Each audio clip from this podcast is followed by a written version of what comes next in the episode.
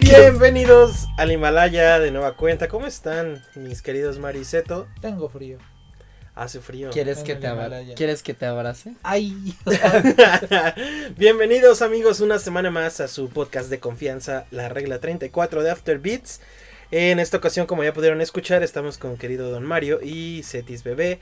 Eh, Ramón, la gente y Daniela no nos acompañan. Eh, Ramón y Bale porque siguen en luna de miel. Creí Y- que estaban en un meeting de este de los electricistas. Sí, creo que sí, es que se toman una semana así y otras no. Son raros. Son raros. Se besan demasiado. Y pues Danu eh, no se encuentra porque se encuentra enfermita, así que mándenle sus, sus besitos y sus bendiciones. Y en esta ocasión vamos a hablar, como ya pudieron leerlo en el título, de el que consideramos, eh, al menos yo considero uno de mis juegos favoritos, quizá del top 3 de la vida por muchas razones. Justamente ahori- ahorita les vamos a platicar en específico por qué. Eh, Grand Theft Auto San Andrés, como dicen los chavos. El San Andrés, como dicen. El San Andrés. En, ahorita ustedes no lo ven, pero tenemos las versiones del buen Mario de PlayStation 2 y de Xbox. La primera generación es un juego que prácticamente eh, está porteado hasta para la tostadora. Sí. Eh, ah, si no me corrijo, ayúdenme, es PlayStation 2, Xbox, Xbox 360, Xbox Ajá. One, Play 3, Play 4, Ajá. eh, iOS, Android, Y PC. PC. ¿Y me falta algo? No. Eh, Podrías jugarlo en Vita. En microondas, en. Vita. Ah, bueno. Ah, PSP. No, sí, No, No, en no. no. se puede. está No, sí, mucho. no, Pero es en Vita no- creo que sí se puede jugar. Es que en Vita creo que solo está este. El anterior a San ¿El Andrés. 3? Vice City. Vice, Vice City, City. exactamente.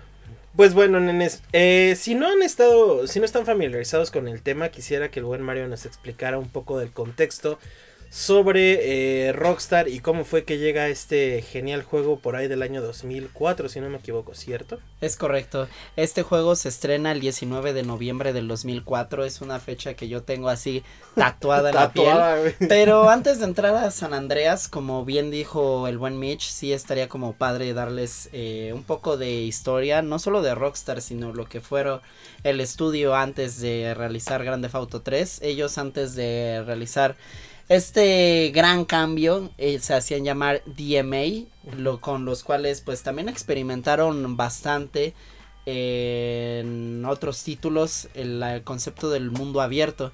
De hecho, en Nintendo 64 hay un juego que podría considerarse como el pre de, de Grand Theft Auto, que se llama Space Station Silicon Valley.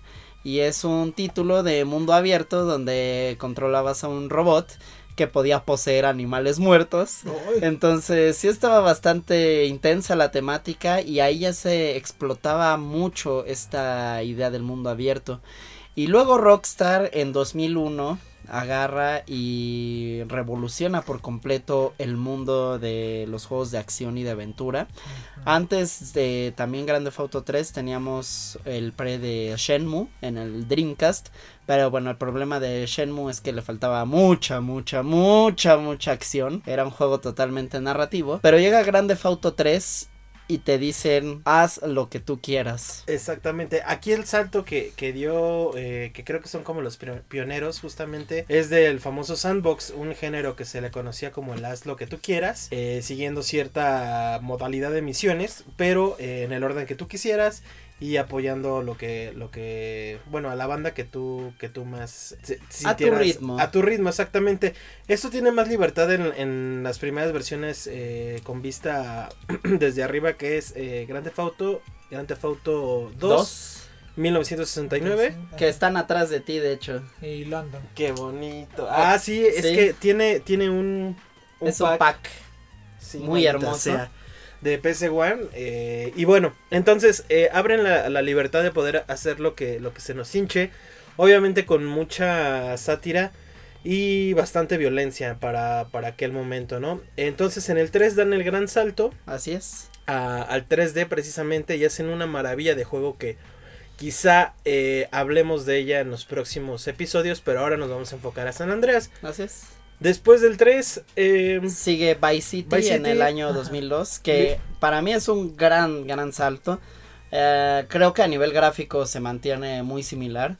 Pero es un gran salto en término narrativo el juego, porque si recordamos en el 3, pues el personaje era mudo. Ajá. No había como también mucha variedad en las misiones. Sí. Los personajes quizá no todos eran muy memorables, pero en Vice City dan ese Ese gran salto y aparte también otra cosa que le dio una plusvalía es que comenzaron a meter a actores famosos en Vice City para que hicieran las voces y eso pues agradece bastante. Pero entonces volvamos al principal tema del día de hoy. Eh, Grand Theft Auto San Andreas. Eh, no sé por dónde empezar, de verdad. Eh, fuera de que, de que sus misiones ya van un poco más diversificadas. De que tienen eh, justamente todo esto que fue reuniendo Vice City y el 3. eh, cuestiones, por ejemplo, de doblaje. Llaman igual a, a actores eh, importantes. No, Así no me puedo olvidar de Tim Penny, que es el, el Samuel oficial L. Jackson. Jackson. Del otro oficial que es Chris Penn, el hermano fallecido de Sean Penn. The Truth que es Peter Fonda. eh, Mike Toreno es James Woods. Y bueno, el eh, ah, uno de los locutores, el de KDST, es Axel Rose de Guns N' Roses. Hay muchos, muchos, muchos actores, muchas voces famosas Mu- en este mucha juego. cosa involucrada Sí. y bueno ni qué hablar de su ex- excelente soundtrack Es una joya. justamente es algo de lo que adoro de este juego que muchas de las canciones eh, que tiene me abrieron un panorama más amplio de pues vamos de la biblioteca personal Ajá. pero entonces de qué va eh, Grand Theft Auto San Andreas mi querido Cetis Bueno, Grand Theft Auto San Andreas nos toma en el papel de CJ, llegando a su casa pues con una mala noticia de que había fallecido su abuelita, su mamá. Fue su, Su mamá. mamá. Habían matado a su mamá. Él había estado fuera de la ciudad, se había ido a Liberty City y regresa para el funeral de la mamá. Y pues ahora sí que es ese bonito momento en donde regresas a tu casa, ves tus nuevos amigos, igual con la temática triste y pues empiezas a descubrir que las cosas ya no son como eran antes. Exactamente. eh, y bueno, todo esto tiene un contexto paralelo a, una realidad. eh, a una realidad de Los Ángeles. En los años 90. En donde pues este, este pedo de pandillas. De drogas.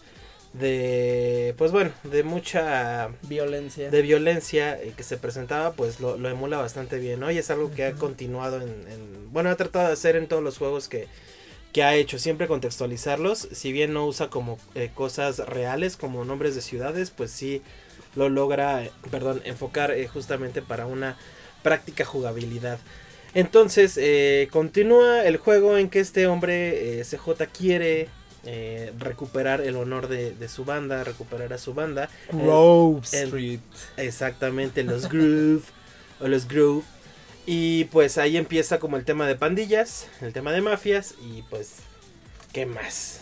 Bueno, eh, hablando un poco del contexto, el juego busca situarse en el año del 92, donde si bien ya comentamos este clima de violencia de las pandillas, al final del juego hace una referencia muy muy buena hacia los disturbios de Los Ángeles que ocurrieron ese mismo año. Eh, también a la epidemia del crack, que bueno, fue una droga que devastó los eh, barrios más pobres de Los Ángeles. Negros. Luego hablaremos de eso, enmienda 13. Jojo. y bueno, a lo largo de su aventura, CJ pues va eh, haciendo nuevos amigos, como es el novio de su hermana, el buen César Vialpando. Ah, que es un este un capo de la mafia latina ahí en Los Santos. Y conforme también avanza la historia vas visitando nuevas ciudades lo cual también fue una gran gran gran diferencia en comparación a los otros dos juegos Justo, punto para, para, gran, para San Andreas, tres ciudades diferentes en las cuales podías visitarlas eh, pues sin ningún rollo de estar como renderizando. Creo que los espacios en grande sí lo hace en, en cuestión de programación es una, una maravilla porque pues no, no cargaba, ¿no? Propiamente se iban generando.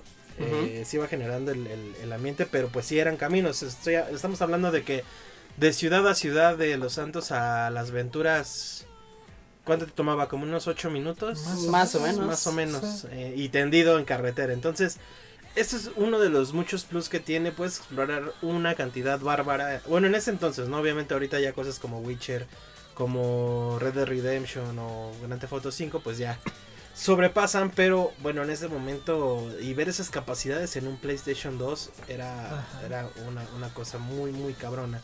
Pero Que, que incluso aún siento que todavía son demasiadas las cosas que te ofrecen incluso para los estándares de ahora porque podías jugar basquetbol, podías jugar billar en las maquinitas, en tu casa, coger... eh, ajá, llevar de citas y coger, Bueno, para los amigos de España, este...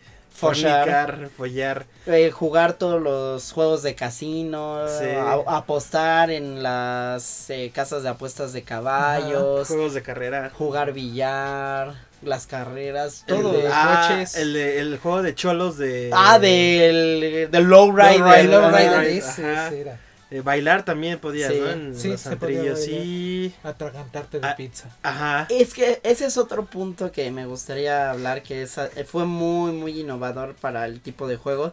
Sí, digo, siempre en todo RPG puedes personalizar a tus personajes y al antojo, pero este fue uno de los primeros de acción en el que podías personalizar a tu personaje hasta su propia fisionomía, ¿no? Exacto, y, y que dependía de cómo lo trataras, ¿no? Exacto, eh, de cómo lo alimentabas, qué tanto ejercicio hacía, eh, cómo te veía la demás banda con el respeto, todo eso era importante. De hecho, algo que me acuerdo mucho es que cuando salió el juego, eh, Sam y Dan Hauser, que son los productores de San Andreas, decían que lo que les había inspirado mucho para hacer San Andreas, eh, este juego tan ambicioso en el aspecto de personalizar a tu personaje, era Pokémon y Tamagotchi.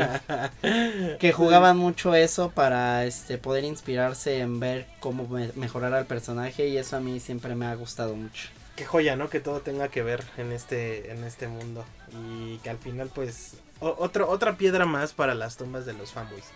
En realidad no, no tienen ni idea. Pero bueno, eh, Cetis, cuéntame. ¿cuál es la misión que más recuerdas con cariño de este juego? Ah, la de con más cariño. No, no tengo una que digas, ah, es así. Lo único que se me viene a mente es la maldita misión del avión. Lo del avión a control remoto. Exactamente. Esa es la misión más difícil Nunca de había estado tanto tiempo atorado en una misión durante semanas. Sí. wow.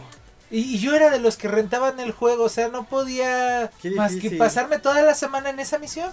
Yo he de colgarme la medalla. eh, yo y Daniela, que no está aquí presente, nosotros acabamos el juego con teclado y mouse, perros. Y, y con el parche de Hot Coffee, obvia. Yo nunca, yo nunca pude este jugarlo con mouse y teclado, soy pésimo para es hacer es eso. difícil, pero. Pero bueno, sí, sí te forja, ¿eh? Porque ya cuando lo volví a jugar en Xbox, ah, esas misiones con, con joystick es otro pedo. Está sin, sin bronca. Tú, querido Mario, tienes una. Sí, como no, cuando te robas el jetpack en el área Oh, 51. Vaya joya. Toda esa parte de la que te infiltras en área 51 es una genialidad. Una maravilla, sí. Y también en sí todas las misiones de The Truth me gustaban Sí. mucho. Eran como las más divertidas porque él tenía unos diálogos muy buenos. Sí. Y otra que me, me acuerdo mucho es cuando te infiltras a la casa de Mad Dog. Que es como el rapero más acá de todos y le tienes que robar su libro de rimas para hacer que tu amigo se vuelva el, el nuevo rapero. El así, rapero. Genial. Yo, yo la que le tengo como mucho cariño y frustración, pero que me, me daba mucha risa, es la misión en donde se va a suicidar el, precisamente el Mad Dog porque tu valedor Sí, le tumba el mercado del rap y este y pues el real ya se quiere matar a la verga porque no pega. E- esa, esa parte también es muy divertida para mí. Toda esta parte como fuera del, del contexto mafioso, y más bien que quiere como del contexto musical, está, Ajá. está bien cagada. Esa es la que yo recuerdo con más cariño.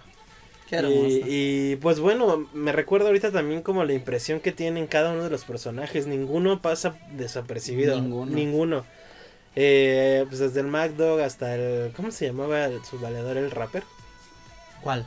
¿El rapero? El de... ¿El valedor de CJ? Ajá. No me acuerdo, pero me acuerdo mucho que era el que trabajaba en el restaurante de pollos. De a la pollo, vuelta de su sí. casa. sí, en, eh, trabajaba en los pollos. Y que iba a ser... Bueno, su primera misión creo que es robarle los discos para hacer una fiesta, ¿no? Ajá, iba, tenía que Ah, hacer una fiesta primero. Ajá, no, ah, qué, qué buena- No, le robabas todo el sistema de sonido, te metías a Ah, las casas para robar el sistema cierto. de sonido. Y se hace su party el güey, es verdad. Sí.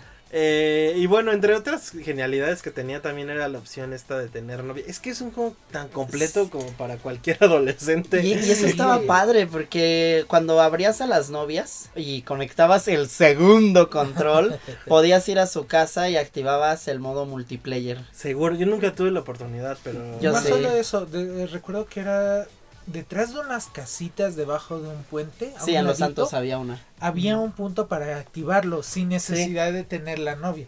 En, en las tres ciudades había puntos para Ajá. activarlo y ahí agarrabas personajes así como bien random. El constructor. Había un padrecito también. Cierto. El sí, policía. Ajá. Y Y pues cuando presionabas L1, ah, ¿Cuál?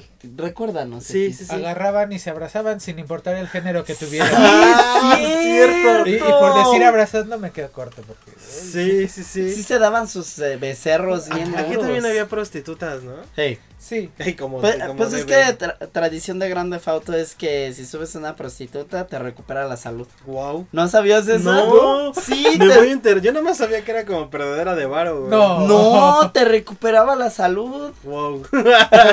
Cristo. Ah, ahí se ¿Cuántos ve que. si no sabíamos? Ahí se ve que cierto valedor se dedicaba a, a Sí, buscar, la vida. sí, a sí. buscar perras en Grande Fauto.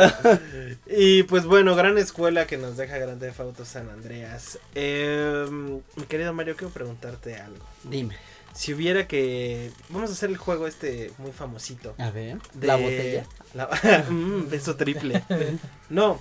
No, más bien vamos a simplificarlo. ¿Con qué personaje de todo, de todo este juego te quedas? Con Wuzi, que era el mafioso chino. El ciego. El ciego. Oh, es que era genial, el tipo era genial, porque al principio tú no sabes que era ciego, pero luego hace unas proezas así bien, bien surreales, Bien locas. bien, bien locas, y dices, ¿cómo puede hacerlo un ciego? No, ese es mi personaje favorito. ¿Tú, Cetis? Pues ahora sí que yo me quedo con CJ porque lo acompañé durante, desde el inicio hasta el final. Y pues ahora sí que, ok, conozco a alguien, pero algunas veces a mí en lo personal no me caía bien, o sentía la mala vibra. Del que sí, por ejemplo, Big Smoke nunca me llegué a imaginar lo que iba a hacer. Pe- sí, ese es uno de los giros más locos que ha tenido. que sí. el. Y justamente pueden, pueden notarlo, bueno, de repente hay, creo que hay videos en YouTube en donde sí te dan un chingo de pistas Sí, de que era bien traidor, güey, y, y no te Y dabas pues no. línea, güey. Hay, hay uno que yo, yo neta ni me imaginaba porque pensé que sí era una, un chiste sobre su obesidad mórbida. Cuando van al autoservicio Cierto. del de pollos Ay, qué y este y que se pone a pedir así un chingo, un Me chingo de un cosas tres. Y resulta que en Ah. realidad estaba haciendo tiempo para que llegaran los enemigos y a Ajá, balaseárselos. Cierto, y aparte, ya que avanzan, eh, él no dispara porque pone de pretexto que se le va a caer la comida. La comida, Ajá, sí. Sí, maldito gordo de mierda, güey. Sí, era un horrible, güey. Justo, justo bueno, y del otro, hablando, creo que mi personaje favorito de, de ese juego es este Ryder, güey. Sí he sido Ryder. Otro traidor. Otro traidor, pero sí era como bien Holmes, güey. Era muy No sé. cagado, güey. Me, me agradaba bastante ese muchacho. Tenía potencial, lástima que lo arruinó Sí, lo arruinó la... con su pues, el traición. consumo, ¿no? También de... Porque aparte, si no mal recuerdo, también en ese juego tocan como el pedo de... De que CJ no quería que su barrio cayera como en, en este pedo del crack, ¿no? De- Sí, porque por ejemplo, en una de las primeras misiones, eh, él busca reclutar a un vato que era como muy famosillo en su tiempo, Cierto. que se llamaba Big, bueno, le decían Big Bear, y cuando llega a verlo es un tipo así ya Todo crack. podrido por el crack, entonces sí es como esa lucha contra las drogas muy interesante. Y entonces que vamos a hacer un poco de reflexión sobre por qué eh, los senados y los padres preocupados toman a Grand Theft Auto como un mal ejemplo. Mi querido Mario, ¿tienes algo que decir sobre esto? Pues eh, el Grande Fauto siempre va a ser como el chivo expiatorio favorito de los medios estadounidenses precisamente porque te da ese sentido de libertad en todo aspecto posible y ese aspecto pues incluye toda esta onda violenta, ¿no? De matar y etcétera, etcétera y pandillas. Cuando en realidad pues el juego va muchísimo más allá de eso. Ya mencionamos retratar contexto histórico, ya mencionamos como estos mensajes pues verdaderamente antidrogas que te menciona, porque sí es como un retrato muy crudo de lo que te pasa si terminas en el vicio, ¿no? Pero, y Grand Theft Auto también, como comentamos, tiene infinidad de posibilidades. O sea, tú bien podrías usar el juego y solo dedicarte a manejar y escuchar la música y, y e igual te diviertes, ¿no? Punto. Ir de una ciudad a otra, incluso solo ir a jugar al ca- a los casinos y pues, me parece totalmente inofensivo. O tenis, ¿no? Ajá, no, eso Tenis. fue hasta el 5. Sí, bueno, Sí. me refería como... Pero sí, en general creo que la mala fama de Grand Theft Auto creo que sí se debe mucho a esta libertad que a muchos padres y medios aterra. Justo. Y, y realmente no creo que también afecte al desarrollo de alguien. Digo, yo compré Grand Theft Auto San Andreas a los 12 años y creo que no me ves como un gángster o algo así, porque creo que en realidad todos los problemas de, de esa sociedad pues son ellos mismos, de sus costumbres y la cultura del miedo en la que están sometidas y teniendo en cuenta de que viven bajo el miedo, pues entonces algo transgresor como San Andreas, pues definitivamente te rompe. El pretexto perfecto. Justamente siento que funciona como una, una muy buena, que refleja una muy buena sátira eh, a toda la, a la libertad que tiene el eh, ciudadano estadounidense a Sí. hacer cualquier desmadre. Pues realmente no está, no está como incitando a nada. No. Eh, eso, todo lo que vemos ahí es una réplica perfecta del cine, de la literatura, de, de, de todo lo que muestra el mercado norteamericano. Y con norteamericano también nos, referimos al, al nuestro, ¿no? Sí. Eh, si bien nosotros también tenemos este, toda esta eh, escena, todo este flashazo de, de todo ese contenido, pues no tenemos como la posibilidad o, o la cercanía de adquirir armas. Y pues al final creo que voy a decir algo muy cagado, pero pues al menos creo que en México sí se arreglan las cosas a, a- a madrazos, ¿no? Fuera de, de que estoy como... Vamos, que se maneja un poco diferente todo este aspecto...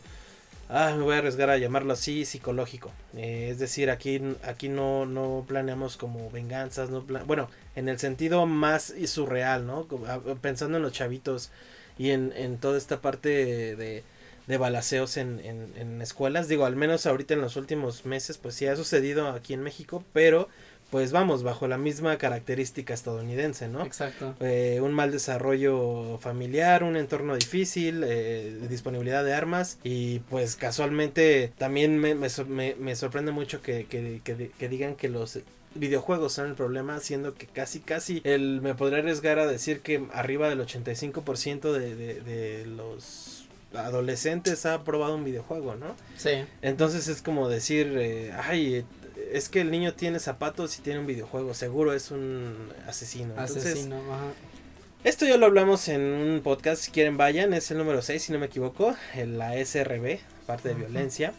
Pero bueno, Cetis, dinos una, una impresión. Eh, bueno, yo a mi edad, eh, de lo que viene siendo el juego, me gustaba ver ese salto tanto gráfico como en la historia, como en la jugabilidad. Y algo que me llegaba a sorprender es cómo retrataban todo, como dicen ustedes, lo que ya había visto en una película. Sí. Creo que todos recordamos el te vas a morir ese. y pues ahora sí que de repente llegas y encuentras una bandita y sí dices, ay, me voy a morir ese. De corre, cholos, corre, ajá. corre. De, de cholos en bicicleta. Exactamente. Luego viene la parte de los coches que el gran San- mercado y en San Francisco, aparte. es este mucho de automóviles y todo lo que viene siendo esa cultura de el pimpear el coche Ujú. Claro. fue lo que más me sorprendió. Obviamente, pues ya venía este. Lo que viene siendo la cultura en ese momento era del karate. Y que podías llevar a tu personaje a, s- en- a entrenar karate, a entrenar box. O sea, Box, sí. eso mismo me encantaba. Te abría un abanico que ningún otro juego en ese momento había encontrado. Justamente, creo que tenías como un chingo de juegos en uno. Y, y Exactamente. que sigue muy vigente. Es sorprendente cómo, a, a pesar de los años, pocos son los juegos que puedes regresar. Incluso el mismo Rockstar, ¿no? Yo creo que eh, no muchos dicen, ah, voy a regresar a jugar Grand Theft Auto 3. Eh, eh, no Sí, pasa. no pasa. no pasa. Pero San Andreas como tiene ese seguro, encanto, seguro. tan- tanto de la historia como dice Seto, como de los personajes y la música. Es que tiene de los guiones más perfectos, de verdad que, Sí. que es una historia increíble. Digo, ya les spoileamos aquí un poco, pero si tienen la oportunidad y no lo han hecho, eh, jueguenlo. Realmente no está tan complicado. Ya tiene 15 años el juego, no mames. No, no, no, deja de eso. Que el juego mismo se prestaba para que tú hicieras lo que quisieras y dejaras a un lado la historia. Sí, Sí, e- y es que incluso solo manejar o, o volar era, era, Era terapéutico. Bastante. En la versión al menos de este de Xbox creo me parece ser y de la de PC podías meter tu propia Sí, tu propia sí, música. sí. Ajá. Eh, Entonces eso le daba un plus más porque pues eh, sí, sí ya era tu banda sonora Era tu- en tu juego haciendo lo que tú querías. Eso me rompió la cabeza como no tienen ni idea. Es una verdadera joyísima. Y pues bueno, después de estas reflexiones, eh, pues no me queda más que despedirnos. Eh, les agradecemos mucho estar de nueva cuenta con nosotros. Eh, si quieren algún segundo episodio sobre Grand Theft Auto San Andreas, ahorita tratamos de manera general, por, por cuestiones de tiempo, ya saben, Ajá. el estándar del podcast. O de algún otro grande Auto. O de algún gran... Sí, deberíamos de hablar del 4, güey. El 4 me parece una... A mí igual me parece joya, increíble. Digo, sí tiene defectos en el control, por ejemplo. Y fíjate Sí, que. Pero la historia es genial, Ajá. genial. No, pero. De San ejemplo, Andrés hay al algo 4. Del San Andrés al 4 me quitaron muchísimas cosas. Sí, Y eso sí me dolió. El manejo del carro. es pésimo. Eh, para empezar. pésimo en el Eso 4, está buenísimo. Pero bueno, ya que le agarras Sí. el pedo, eh, pero no me pueden negar que el salto gráfico fue Eh, asombroso. Sí. cabrón. Y- los efectos en el agua, perdón que lo diga, en la sangre de las paredes. Es que sí estuvo increíble. O sea, llegas a un Grande Foto 4 diciendo decepcionado porque es más pequeña la ciudad. Porque te Sí. quitan esta opción de personalizar muy cabrón Sí, la rebajaron a- a Nico Bellic. Pero en historia se vuelven a sacar un 10. En Exactamente. gráficas ahí. pff, increíble. Y en soundtrack no falla. No, es falla. genial, a mí también me gusta mucho. Y hablemos de los DLCs. Los- uy. de Damned y la Eh, balada. que ahí yo no los he jugado, así que les Juega la balada, güey. Ese es increíble, güey. Es el mejor DLC que ha podido concebir este mundo. No, yo lo tengo. Ah. Qué bonito. Préstame otra cosa. Ay. Sensuales. Pues bueno, chiquillos, nos vamos. Muchísimas gracias. Pero antes de despedirnos y pasar a las respectivas redes sociales personales, quisiera que el buen Mario me dijera las del Padre Santo Patrono. Sí, las redes de Afterbeats nos encuentran como Afterbeats en Facebook, Instagram, Twitter principalmente, YouTube y este podcast les pueden escuchar en Spotify y iBox. Eh, no, ya iVoox ya no. Ya, ¿no? Bueno, Spotify y en YouTube todos Sí. los domingos. Lunes. los no, lunes. los en, lunes es- en la mañanita. en YouTube es los Ah, domingos. sí, sí, sí, Ajá. YouTube sí. Ah, Y eh, pues así, recién fresco como juguito de naranja tempranero Godín. Eh, los lunes a las 7 de la mañana lo pueden escuchar. Eh, Cetis, tus redes, por favor. A mí me pueden encontrar en Twitter como Bellico Zeto, Mm. Zeto Bellico. Uno de esos, tengo una estrellita con un parche en el ojo. No hay pierde. Rico. Papi, tus apreciables. Instagram, Mario Ayanami. Twitter, Mario Sala 17, Sala con Z. Perfecto. A mí me pueden encontrar como arroba meatbalk igual en Instagram y en Twitter. Y un favorzote, eh, comenten, comenten en YouTube si le cambiarían algo al podcast, si moverían algo, si quieren más sensualidad, si quieren más monos, más este mujerzuelas, más hombrezuelos, lo que gusten, por favor, coméntenlo en nuestras redes también, ahí donde vean la publicación, Ajá. coméntenlo, ahí que lo están escuchando. Y pues eso es todo. Nos despedimos. Muchísimas gracias. Adiós a Vietnam, España, Brasil, Salvador. eh, Paraguay, Puerto Paraguay, Rico, Puerto Rico. Ya, ya parecemos reggaetoneros. güey. Puerto Rico. Puerto Rico, Paraguay. El Salvador. El Salvador, sí, ya lo había dicho. Ay. Pero Vietnam, sí. Sí. y España. Los queremos. También aquí a los de México. ¿Qué, qué, qué, qué, qué? Bye. no mames. Thank you.